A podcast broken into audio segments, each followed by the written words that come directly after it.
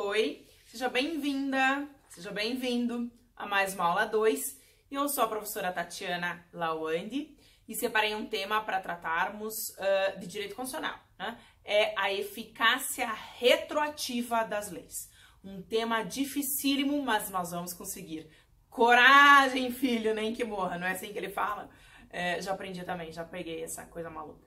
Olha só, é, uma lei, quando ela entra em vigor, ela atinge fatos que venham a ocorrer, né? Então, uma lei que, por exemplo, passou a vigorar hoje, ela só vai atingir fatos de hoje em diante, né? Para frente, para o futuro. Esta é a regra, né? Então, uh, fatos, efeitos já praticados no passado não são atingidos por uma lei nova, certo?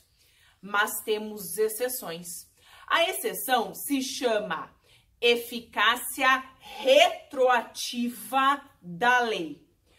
Como eu disse, é uma exceção, tá? Então, a eficácia retroativa, uma lei para atingir fatos ou efeitos pretéritos antes dela, antes da lei entrar em vigor, só pode acontecer de modo excepcional.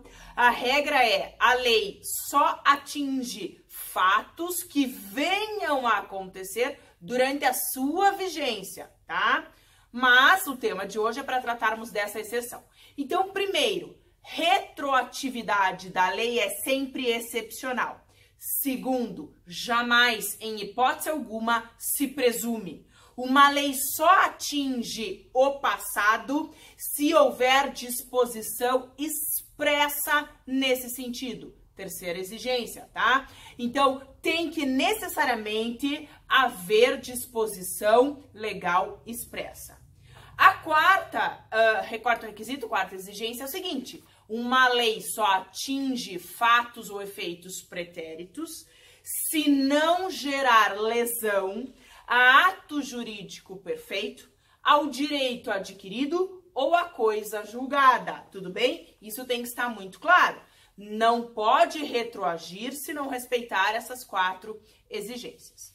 Bem, uma lei pode ter excepcionalmente eficácia retroativa máxima, quando ela irá atingir então fatos e efeitos já consumados na vigência da lei anterior. Quer dizer, ela vai pegar efeitos, fatos já ocorridos no passado. A lei entrou em vigor e vai alcançar tudo que já aconteceu para trás. Uma lei que tenha eficácia retroativa média não atinge fatos pretéritos, mas somente efeitos já iniciados na lei anterior e ainda pendentes após a entrada em vigor desta nova lei. Né? Então, quer dizer, atinge efeitos ainda pendentes. Deixa eu dar um exemplo de uma lei com eficácia retroativa média. Imagina uma lei que venha e altere juros, tá? Então tem um contrato que já foi assinado lá no passado. Esta lei mudou os juros, uh, entrou em vigor hoje.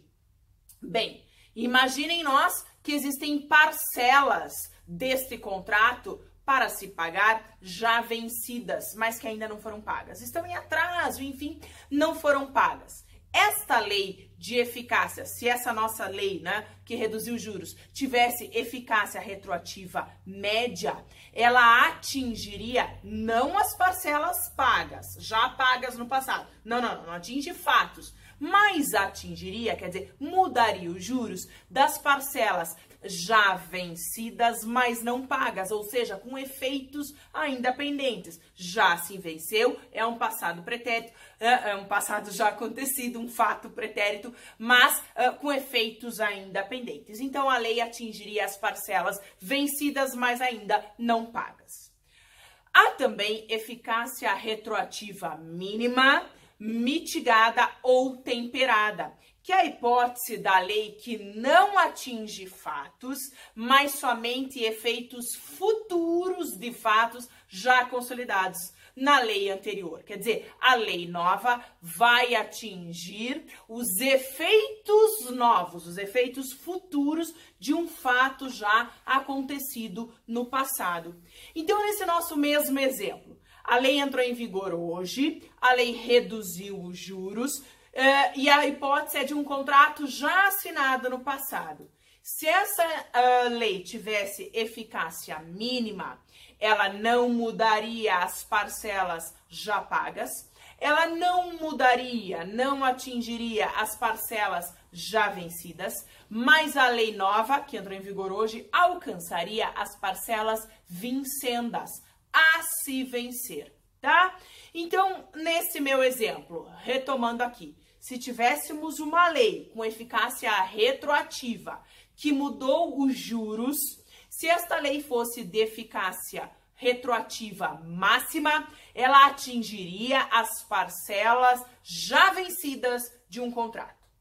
Se esta lei, de outro lado, fosse de eficácia retroativa média, ela atingiria as parcelas vencidas, mas ainda não pagas.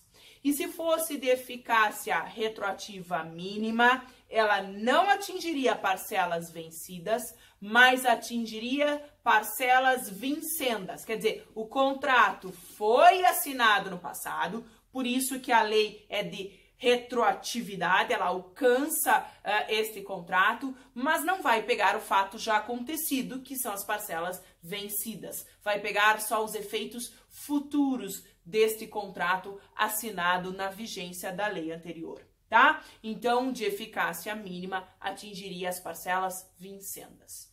Esse assunto é bastante difícil.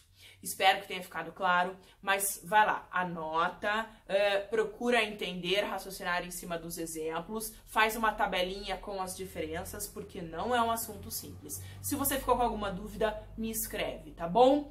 Um beijo, fica bem e até o próximo vídeo.